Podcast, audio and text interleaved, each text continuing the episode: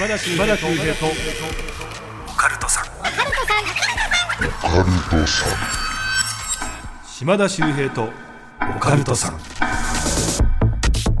島田秀平とオカルトさん。第22回の配信です。さあ前回までですね3週にわたってお送りしてきました若手怪談芸人大集合 SOS グランプリ。見事優勝されました川口秀幸さんです。お願いしお願いますします。ねえまあ第1回ということで、はい ちょっとねあの番組としてもね実験的にやらせていただいたんですけども、はい本当にねあのレベルの高い戦いになりまして見事制されたということでめちゃくちゃ嬉しいですね。本当ですか、はい。本当にちょっとこれもう今後書いてって大丈夫です？よ。そのか書くというのは？あのプロフィールなりそのなんかオーディションなりで あの島田さんの SOS グランプリ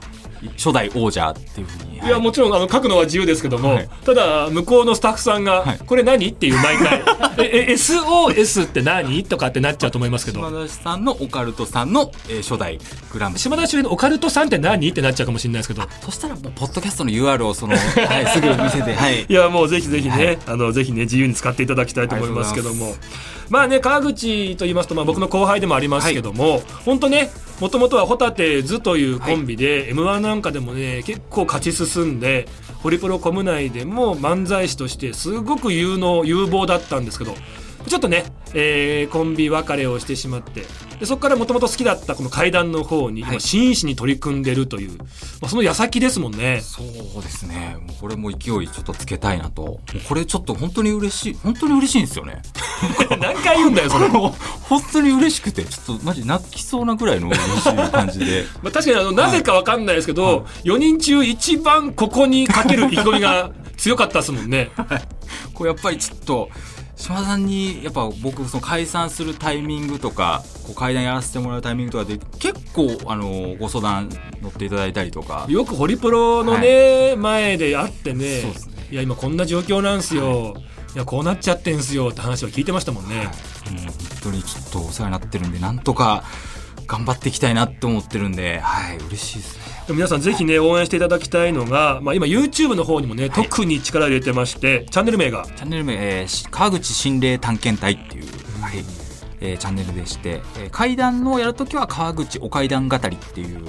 えー島田さんに名前を付けていただいたんですけど。そうそうあの、はい。これも一応兄弟チャンネルってことで僕が島田秀平のお階段巡りなので、えー川口秀幸のお階段語りっていうことでねちょっと一応やらせていただいてるんですよね、そうそう。でそれで怪談話も頑張ってこうねはい、精力的に毎週。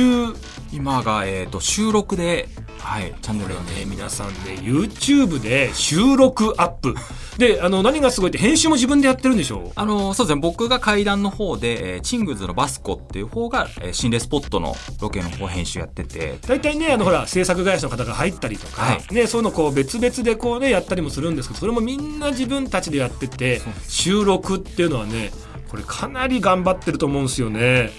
だからもう階段と心霊スポットを巡ったやつとあと毎週生配信もやってるはい毎週日曜日生配信させていただいて。これ時間決まってるんですか毎週？あのこれがですね、まあ、スケジュールの前後あるんですけど大体、えー今だと夕方から夜にかけて、まあ、18時ぐらいから、えー7時8時ぐらいまでっていう目安でやってます。えスーパーチャットみたいのもあるんですか？あのちょっとずつはいいただいたりとかは。いやぜひ皆さんねあのちょっと本当にご飯食べられてないんでねあのスーパーチャット。あとはもう本当にね YouTube の方頑張ってますんでチャンネル登録そしてねグッドボタン。はい。ぜひぜひねあのたくさん押していただきたいななんていうふうに思います。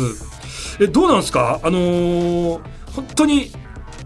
最近あったとかいうか、ちょっと短い話とかあったりするんですか？あ短い段。僕自分で最近。短い段っていうのそれ。あの最近僕の中で。短い階段を短い段っていうの？僕が最近こう自分で言ってて広めようかなと思って。短い段。って。あいいっすね。語呂良くないですか？まあショート階段でもいいけど。じゃあショート階段。いやいや短い段。あ短い段。短い段。はい、はい。短い、これ本当にあの、オチがよくわからないんですけど、僕は、あの、ちょっと怖かったんですよ。っていう短い談なんですけど。短い段。はい。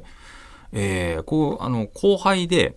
あの、僕今神奈川の方に住んでるんですけど、この家の近くの方に、すごいやばい家がありますっていうふうに教えてくれた後輩の子がいて、どうやばいのって聞いたら、まあまあまあ、あの、行ってみたらわかります。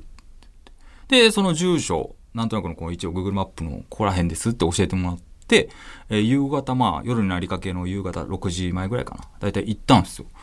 で、行ってみたら、うんえー一軒家の前に女性が、本当玄関のところです。一軒家、普通の一軒家の玄関のところに女性がしゃがんでて、玄関先で、これ何かを燃やしてるんですよ。で、しゃがみながら、もう髪が結構ロングで、普通のお洋服着てるんですけど、女性が何か燃やしてて、うん何してんだろうな。でもまあ生きた方なんで、あんまり近寄っちゃダメだなと思って、ちょっと遠目で見てて、その女性の方がいなくなって、何燃やしてたんだろう、玄関で。と思って見に行ったら、その女性っぽい写真を、自分の写真を燃やしてるんです。自分の写真を、はい。はい。で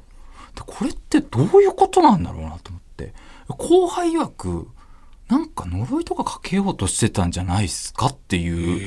なんかちょっと意味のわかんないちょっと一コアにはなってしまうちょっと気持ち悪い話ですよね、何かや何をやろうとしてる人なんだろうっていうのですごい怖くなっちゃって。結果さやっぱりその分からないっていうのが一番怖いんだよね。一番怖いっすね短い段いいですね。あ短いこれ川口に話したことあるかもしれないけど話してもいい？これすごい短いはい段短い段。あのー仲のいいね女性の若い AD さんがいて、はい。会うといつもね島田さん手相見てっていうのよ、でいつも恋愛を見てほしいっていう。でなんで？彼氏欲しいんですよね。って、まあ可愛らしい女性の AD さんがいるのね、でその方がある週あったらめちゃめちゃ明るくって「あどうしたの?」って言ったら「彼氏できそうです」って言って「あよかったね」ってえ何彼氏できそうってどういうこと？ああの順番間違えちゃったんですけどもうそういう関係になったんです、ああまあでもね多分次回会ったら付き合おうって話になると思うんで本当嬉しいんですみたいな。あよかったねできそうで。え彼何やってる人？あ彼もね同じ業種 AD なんです。あよかったね。で翌週会ったら元気ないのよ。えどうしたの？最悪です。音信不通なんですあれ以降。え？もうこんな言い方よくないけどもこれやり逃げですそいつ最悪だなってもうなもうすごい落ち込んでるの。えー、もし AD さんだよね。じゃ怒ってるからさ、そいつ番組何やってんの？教えてよって言ったら、逃走中ですって。島田さんえら落語っすか？これ あれ？また出てます？島田さん短い段。はい。消されましたよ綺麗じゃないんですよ。綺麗に上乗りされましたよなんか ぜひ皆さんね、こんな短い段も楽しめる川口さんの YouTube 楽しみにしていただきたいと思いますね。はい。というわけでね、えー本当に SOS グランプリ、えー初代チャンピオンおめでとうございます。川口秀樹さんでした。で、今回ね、こういうことで優勝決着したんですけども、この後、エキシビジョンマッチ、エキシビジョン階段マッチを行いたいと思います。予選でね、惜しくも敗れてしまったお二人いらっしゃるんですが、えーこちらが四天王寺上田さんと、世界事情安倍さん。決勝でね、実はネタもう一本ずつ用意をしていただいていたので、この後、はい、そちら披露していただきたいと思います。川口さんまた後ほどエンディングでね、登場していただきたいと思いますありがと。うございますでは皆さん、島田秀平とオカルトさん、最後までよろしくお願いいたします。島田秀平とオカルトさん。さあ、エキシビジョンマッチ、ね、階段マッチを戦うお二人来てくださいました。えー、まずは、こちら、四天王寺上田です。よろしくお願いします。お願いいたします。そしてもう一方、世界事情の安倍です。よろしくお願いします。お願いいたします。世界事情の安倍さん。はい。ね、本当にもうあの僅差でね敗れてしまったということで、あの本当レベルが高かったんですけども、はい優勝川口さんでしたけども、どうでした、上田さん。あの、賞金をもらった時に、小銭とスイカでやらせてもらってますって漫才みたいなこと言ってました、ね。確かに。まあ僕先輩なんで、ええこう嬉しいです、やっぱり。ああ、はいまあね本当に階段にかけてねすごくこう、ね一生懸命最近やってるんでね、はいえーまあそういう部分は良かったですよね。はい、本当にそうですね。えーあの安倍さんはどう見えましたさっきの？あの、川口心霊探検隊一緒にやってまして、はいで、まあ、ロケに行くんですけれども、結構丸一日こう活動するんですが、途中でコンビニであの、お昼とかは済ませるんですけど、ええ毎回あの、100円のチョコチップパン、あ7本入って100円なんですけど、あれしか食わないんです、あいつ。よかったなと。本当に、はいじゃあ本当に良かったんでよかっすね。たなと。さっきのプロントでもみんなアイスコーヒー飲んでたんですけど、一人だけガムシロップとミルクめちゃめちゃ入れてました。なんか栄養を取らなきゃっていう。そうよかったですだですね。いやいやいや、まあね、何よりですけども。さあ、えーお二人、今からですね、まあ、決勝用にネタをね、用意をしていただいてたということで、ちょっとじゃあ、えーエキシビジョンマッチにはなってしまうんですけどもいや、。全然いいです。あの順位がつかなくて逆に気が楽で。あ、これ順位はもうつけないってことですもんね。つけないつもりだったけども、そういう気持ちだったらつけようかって。どういうことですか？言わなきゃよかった。ちょっと。そんな簡単な軽い気持ちで話そうとするんだったらつけようかっていうの。最下位決定戦ですよ、これ。いや最悪だよね最悪ですよ。そうしましょうか。じゃあ今度ちょっとあのは手かざして。あの勝った方じゃなくって最下位なのはどっちかっていうましょうか。上田君ちょっとこれ一回一回こう。まあまあまあじゃあ一応一応ね、一応ね勝った方はどっちかっていう最下位がどうかじゃなくて 二人の対決で今回どうだったかってことでね、えー決着つけさせていただきたいと思います。じゃあ順番大事ですからね順番の方はくじ引きで厳正なやらせていただきます。さあ先行はこちら。おホリプロコム所属四天王寺上田龍馬さんお願いいたします。はい、お願いします。そして自動的に高校はソニーミュージックアーティスツ、えー世界事情の安倍さんでお願いいたします。お願いします。では準備の方いいでしょうか。はい。では先行四天王寺上田さんお願いいたしますえー四天王寺上田です。よろしくお願いいたします。えーこれはあ僕があ地元が大阪なんですけれどもその大阪の知り合いにお坊さんをやってらっしゃる方があいまして、えーその方が仏道を志すきっかけにもなったお話なんですけれどもそのちそのお坊さんが中学生時代、まあ、しあ反抗期ということもあって結構荒れてたみたいでこう毎晩夜遅くに帰ってきて親御さんを困らせてたみたいなんです。で今の大体今ぐらいの時期夏休みに入った時にこのまま時間ができてしまってよそ様に迷惑をかけるぐらいならということでその親御さんが半ば強引にお寺での1週間の修行を行きなさいということで連れて行ったんですね。で、えーまあ、その修行を来ても、えー来てしまったものは仕方がないということで、えーまあ、写経だったりとかお経を読んだり、えーっていうこともやって、まあ、座禅を組んだりとか掃除とか礼儀作法みたいなことも学んでたみたいなんですけれどもそのある日あの住職さんの方から今日おいっぱい修行来てる子いるけどこの中から一人本堂の番をしてくれないか本堂の番？本堂の番をお一人だけちょっと今夜してほしいって言われて、えー一人だけそこで布団引いて寝泊まりしてほしいって。で、まあ、半ばこう強引に、またそのお坊さんが、あーちょっと反抗期ということもあって荒れてたので、じゃあもう行ってください行ってくださいって周りから言われて、そこで番をすることになったんですけれども、その夜う寝る支度をしてると、お住職さんが来られて、あの、自由に過ごしていただいて構わないんですけれども、あの、一つだけちょっと守ってほしいことがあります。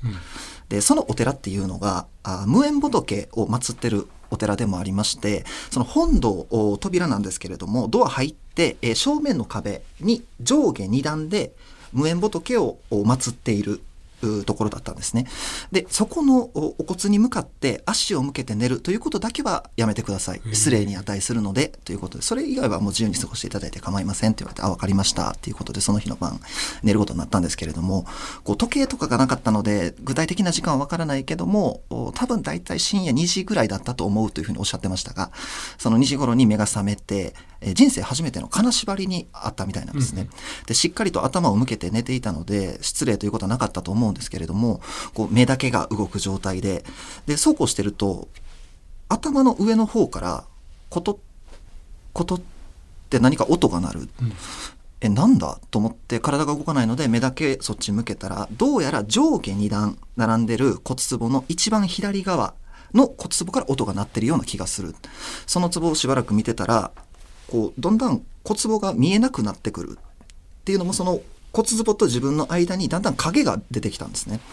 で、まあ、影なのでそのどういった容姿だったかっていうのは分からなかったんですけどこうなんとなく髪が長い感じがしたので女性だったと思うというふうにおっしゃってたんですがその影があそのお坊さんの頭の方までスーッと近づいてきて枕元から覗き込む形になったんですね。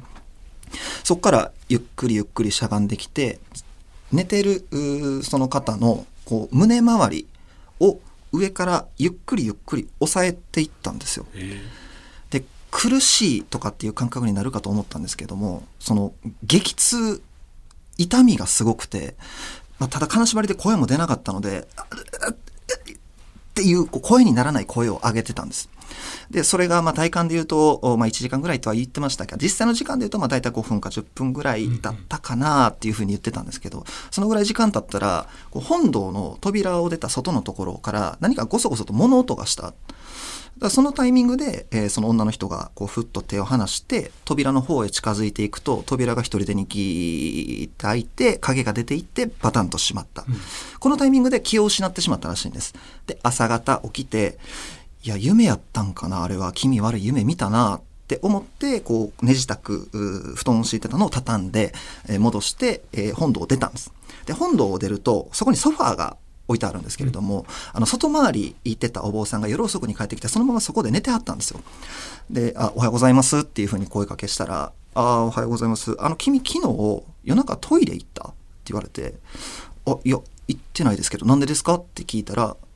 扉が開いてしまった音がしたから周り見渡したけど誰もおれへんかったからあトイレでも行ったんかなと思ってって言われてあ昨日のことは夢じゃなかったんやって思って怖くなったので、あのお住職さんに報告をしたんですよ。でじゃあちょっとそのどの壺ですかって言われて下の段の一番左です。でそれを見てみたら骨壺って、まあ、やった方わかると思うんですけれどもしっかりとお橋渡しして、えーしっかりと壺の中に入れてから蓋を閉めるなんですけど、その蓋と壺の縁の間に一番大きい骨が挟まってたらしいんですよ。でこんなことありえないです。いやちょっとこんなこと初めてなんですけどこういったことに詳しい知り合いがいるので今日もう修行はいいです一緒に行きましょうって言われて住職さんとお知り合いの女の人のところに、まあ、霊感が強いと言われている方のところに行ったんですけど事情を説明するとあの無縁仏というのはやはり身寄りがない方が多かったので生きてる方とのつながりを求める方がケースとして多い。うん。なのであなたはその女性にえ好きになられてしまっているのではあ連れて行こうとしているような状態です。あとちょっと言いにくいんですけれどもここにもついてきてますとでこのままだとこのままこう修行中して家帰るのも良くないので、うん。もう一晩我慢して、えー本堂の2階に部屋があるのでそこで寝泊まりしてください。そこでその霊があなたのところまで来れなければもうこの人とは一緒になれないんだっていうことが分かって離れるのでって言われて魔除けの仏具を4つお渡ししますので布団の四隅に置いてそれを塩で結んでくださいそれで結界の効果があります。ただこれでは聞いた感じ足りないので本堂からその部屋に上がってくる階段の1段目の両脇に盛り塩をしてそれもまた塩で結んでください。これが二重で結界になるのでこれでおそらく大丈夫ですっていうふうに伺ってあ分かりました。じゃあそうしますっていうことで、えーお寺に戻りましてでその日の修行もいいので休んでてください。あとちょっと不安だと思うのでお寺で飼ってる犬、えーちょっと小型犬なんですけれども、を一緒に部屋に鎖につないで入れておきますこういった生き物の吠える声っていうのはあーそういった邪気を払うだったりとか効果があるので、まあ、気休めかもしれないですけど心をもとないあなたにとってはあー信頼できる相手になるかもしれないんでっていうことでありがとうございますって言ってでその日の夜になってまた寝てたんですけどやっぱり金縛りにあって目が覚めてしまって、で下の本堂からまたさ昨日と同じように「こと」っていう音がしたんですよ。もう一発目の結界が張ってるので大丈夫だと思ってたんですけどもうそんなものは全然お構いなしに階段をギーギーって一歩一歩上がってくる音がだんだん聞こえてきてただ昨日とは違うどんなことが起こってるか自分にも分かってるし、魔除けの仏具もある犬も置いてくれてる。安心やって思ってたんですけど犬がずっとうーっつってうなってるんです。これで吠えてくれたらもう大丈夫やって安心してたんですけど一向にひるまずにどんどんどんどんキーギーって上がってきてもう間もなく部屋に到着してしまうっていうぐらいのタイミングでなんで犬泣いてくれへんねんと思って動けへん体をちょっと動かして犬の方を見たんですよ。はい。うなってるんじゃなくて昨日の自分が胸を押された時と同じように声にならない声で苦しんでるんですよ。これ全然意味なかったんや。やばい。もうそこまで来てるぞってなった時に、そのお階段から上がって、一番手前の左側の部屋に泊まってたんですけども、一番奥の部屋の襖がガラガラガラっと開いて、住職さんがカツを入れてくださったんです。うんその瞬間に音も消えて、金縛りもふっと解けたんです。で、昨日あんなことがあって、えー話も聞いてたので、あの、まあ、大丈夫かなと思って一応起きてたんです。無事でよかったですね。って言ってる間も、犬は首は、と鎖繋いでるんですけど、部屋の外に向かって、首折れるんじゃないかっていうぐらいの勢いで突進してるんですよ。えでもこのままだとかわいそうなので話しますねってことで住職さんが話したらもうピャッと部屋から出て行って階段を駆け下りるんじゃなくてもう完全に転げ落ちたんですよ、うんドドドドドドって転げ落ちて下まで行ったらピャッと逃げどっか逃げていったんですねでまああのギリギリでしたけど、こういったことがあって、まあ実際あってはいないので、まあ大丈夫だと思います。明日親御さんにこちらから連絡しておくので、明日もう家に帰ってもらって大丈夫ですっていうことで、あ、わかりました。ありがとうございますってなって、まあ次の日家帰ったんですね。はいで、それ以降家帰ってからは特に何もなかったんですよ。うんあ、住職さんが言ってた通り何もなかったよかったって思ってたんですけど、1週間ぐらい経ったらお寺から電話がかかってきまして、うんで、その後お変わりないですかって、あ、そうですね、こっちでは何もないので大丈夫ですっていうふうな、あ、そうですか、ちょっとこっちで気になったことがあったので、あの、念のため連絡したんですけれども、気になったことって何ですかって聞いても、なかなかちょっと言おうとしてくれなくて、いや、気になるんで教えてくださいって言ったら、あの、一緒に部屋に入れていた犬なんですけれども、あの、しばらく見つかってなかったんです。ほどこにいるかわからない状態だったんですけど、発見されました。ただ、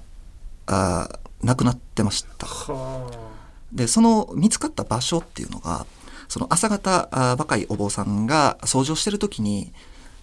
こう、玉砂利が敷き詰めてあるところが何か引きずった跡があって、え、これなんや？って思って辿っていくと、どんどんそのお寺の建物の下の軒下まで続いてて、それをだんだん辿っていくと、その犬がいたと。で、その亡くなってた様もちょっと異様で、その首周りの毛が全部むしり取られて真っ赤っかだったらしいんですよ。で、え、なんでこんなことなってるんやろう？って住職さんに報告して、まさかと思ったんですけど、その犬が亡くなってた場所っていうのが、上下に並んでる下の一番左の骨壺の真下だったんです。ええまあ、身代わりになってくれたあーって言えばいいかもしれないですけどやっぱりちょっとそういったことがあったのでもうしばらく睡眠薬がないと眠れないような不眠症になってしまったとおっしゃってましたなんで予選で負けたんですか？確かに。いや優勝でしょこの話。なんかやっぱ不思議な体験されてる方が多いみたいであの真言宗のお坊さんなんですけれども高野山で修行されててこう、えー妊婦さんが交通事故に遭われて、えー火葬をお葬式っていうのに携わったみたいなんですけど火葬ってみんなのこう知らない人のイメージだと強い火力、まあ、えーピザ窯みたいな周りに強い火を焚いて焼くみたいなイメージあるかもしれないけど本当は頭の上からすごい勢いのバーナーですごい火力で焼き上げていくからみんないろいろなものを入れるけど最終的には足元に全部いっちゃうんですよっていう話を聞いてたんですけど、はその妊婦さんあの跳ねられたタイミングでお腹の子が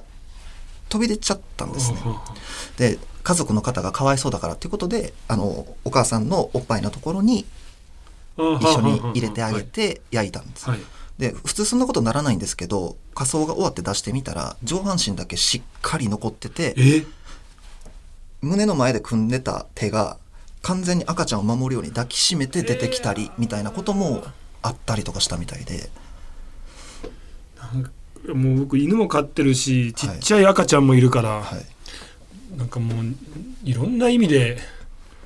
切ないというかそうですね。いやー聞きますよね。犬が身代わりになってくれるっていうね、うーんいやでもすごい話ですね。本当に霊が自分を引きずり込もうと。耳なし法一の世界ですよね。そうですね。そんなことあるんですね。僕も初めて聞いた時びっくりしました。あいやーすごいお話。ありがとうございます。りがとうございます。じゃあ高校行きましょうかね。はい、えー高校はですね世界事情の安倍さんですお願いします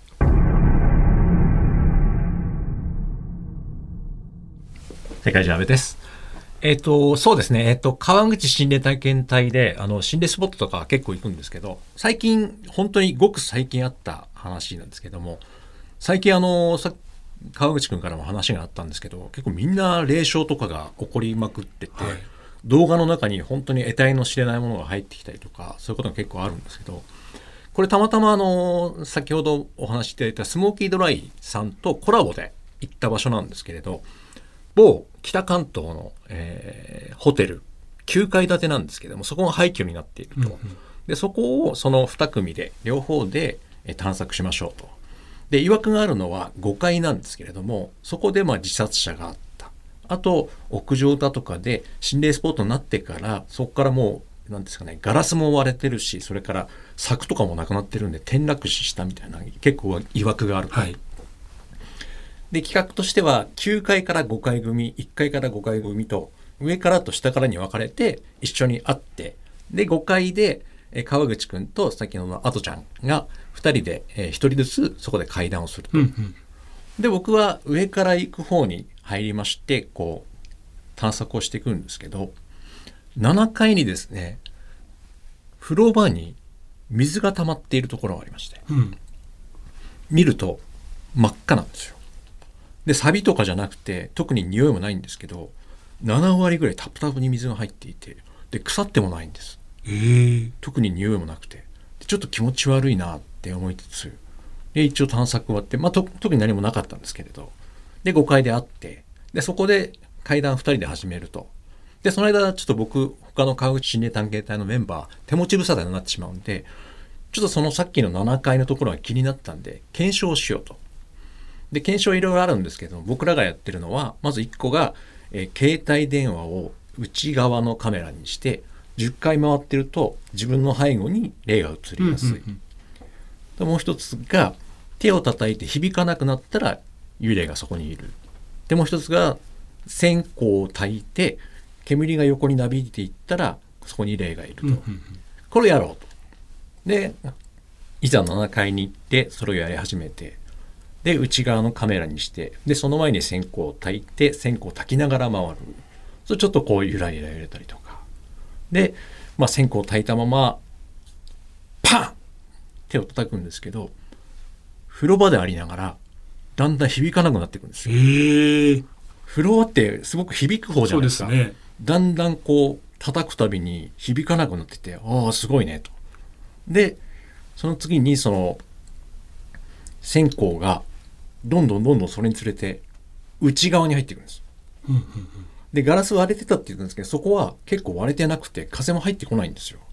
でしかももちろん水も出ないし換気扇も回ってない状態で煙がどんどんどんどんその風呂場の方に入ってくる。怖いね。でしかもちょっと空気も重くなってきてこれは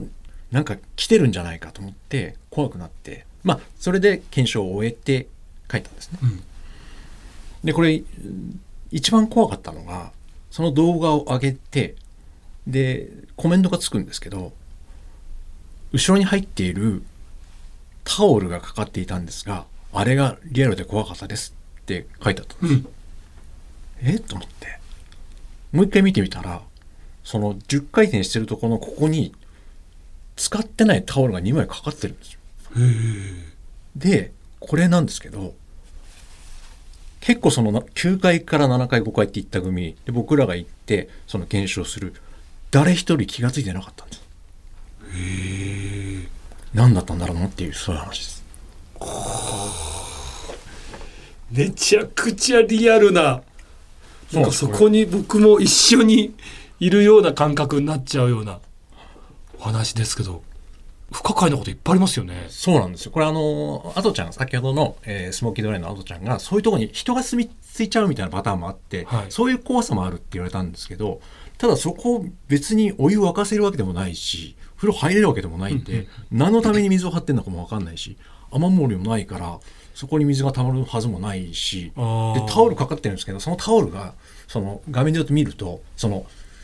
ホテルで用意したタオルってこうきっちり。バスタオルだったりとかそういうんじゃなくてなんかちょっと使い古しのがかかってるみたいな状態だった。いや実際ねそのスモーキードライの、まあ、工藤さんね、まあ、おっしゃったようにその廃墟とか行った時にやっぱ実際にそこに人が住む場合があって、はそういう怖さも確かにあるって言いましたけどそういうことじゃないんですか？本当に。そういうことじゃないと思うんですね僕は。はい。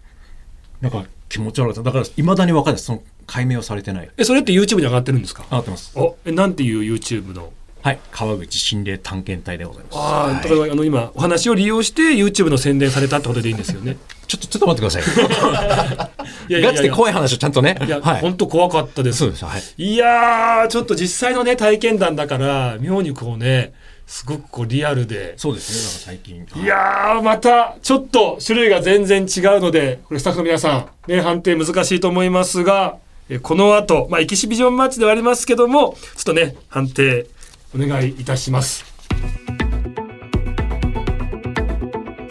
日本放送のオカルト情報。報道部に忍者がいます。島田秀平とオカルトさん。さあではですね、エキシビジョンマッチではありますけども、えースタッフさんの方にですね、判定、はい、出していただきたいと思います。はいえー先行が四天王寺上田さん、後攻が世界事情安倍さんでした。皆さん判定お願いします。じゃん ちょっとごめんなさい。一人もうちょっとやばいですよね。ちょっともう。えー、2対1。はい。四天王寺上田さんです。ごめんなさいね。一人、ほんと天然で、あの、川口っていうね。は優勝の興奮が冷め合ってないんですかね。一票入った気はしないい。ですね。一票入った気しないですよね。世界事情安倍さんと出すところを川口って出しちゃった方が一人いましたけどもね。はい。まあまあ、というわけで、まあやっぱり僅差でしたね。はいやっぱりね、あの、すごくこう、日清に迫るというね、まあ本当にこう、興味深い、ちょっと、お寺のお話と、あと実体験ということでね、まああの、種類が違ったんですけども、まあ一応こういう結果になりまして、はい。えー最下位が、えー世界事情安倍さん。いや、まあまあ、そうなっちゃいましたね。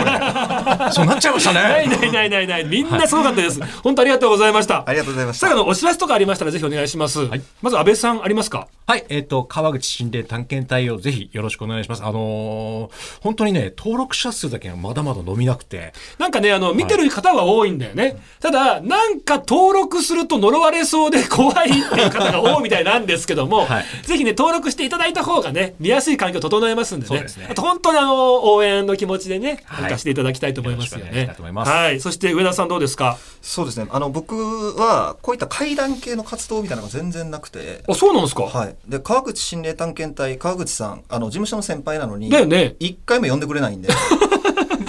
それはぜひとも呼んでいただきたい。今回が良かったっていう声があれば、川口さんも気変わってくれるかもしれないんで。あとぜひね、あの僕の方の YouTube にもね、はいあの出ていただけたらと思いますんで、はい。またなんかじゃあ詳しい情報は、はいなんか Twitter とか、そうですねはい、皆さんね、チェックの方していただきたいと思います。お願いしますというわけで、エキシビジョン会談マッチ、四天王寺上田さん、そして世界事情の安倍さん、ありがとうございました。ありがとうございました。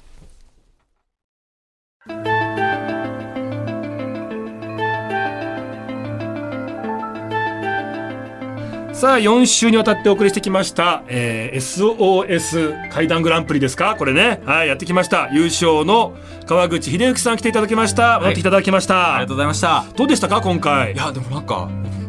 ちょっとこの優勝できたのがちょっと本当なんかタイミングなのかなってみんな怖くていや今回のエキシビジョンのお二人もめちゃめちゃレベル高かったですよね。はい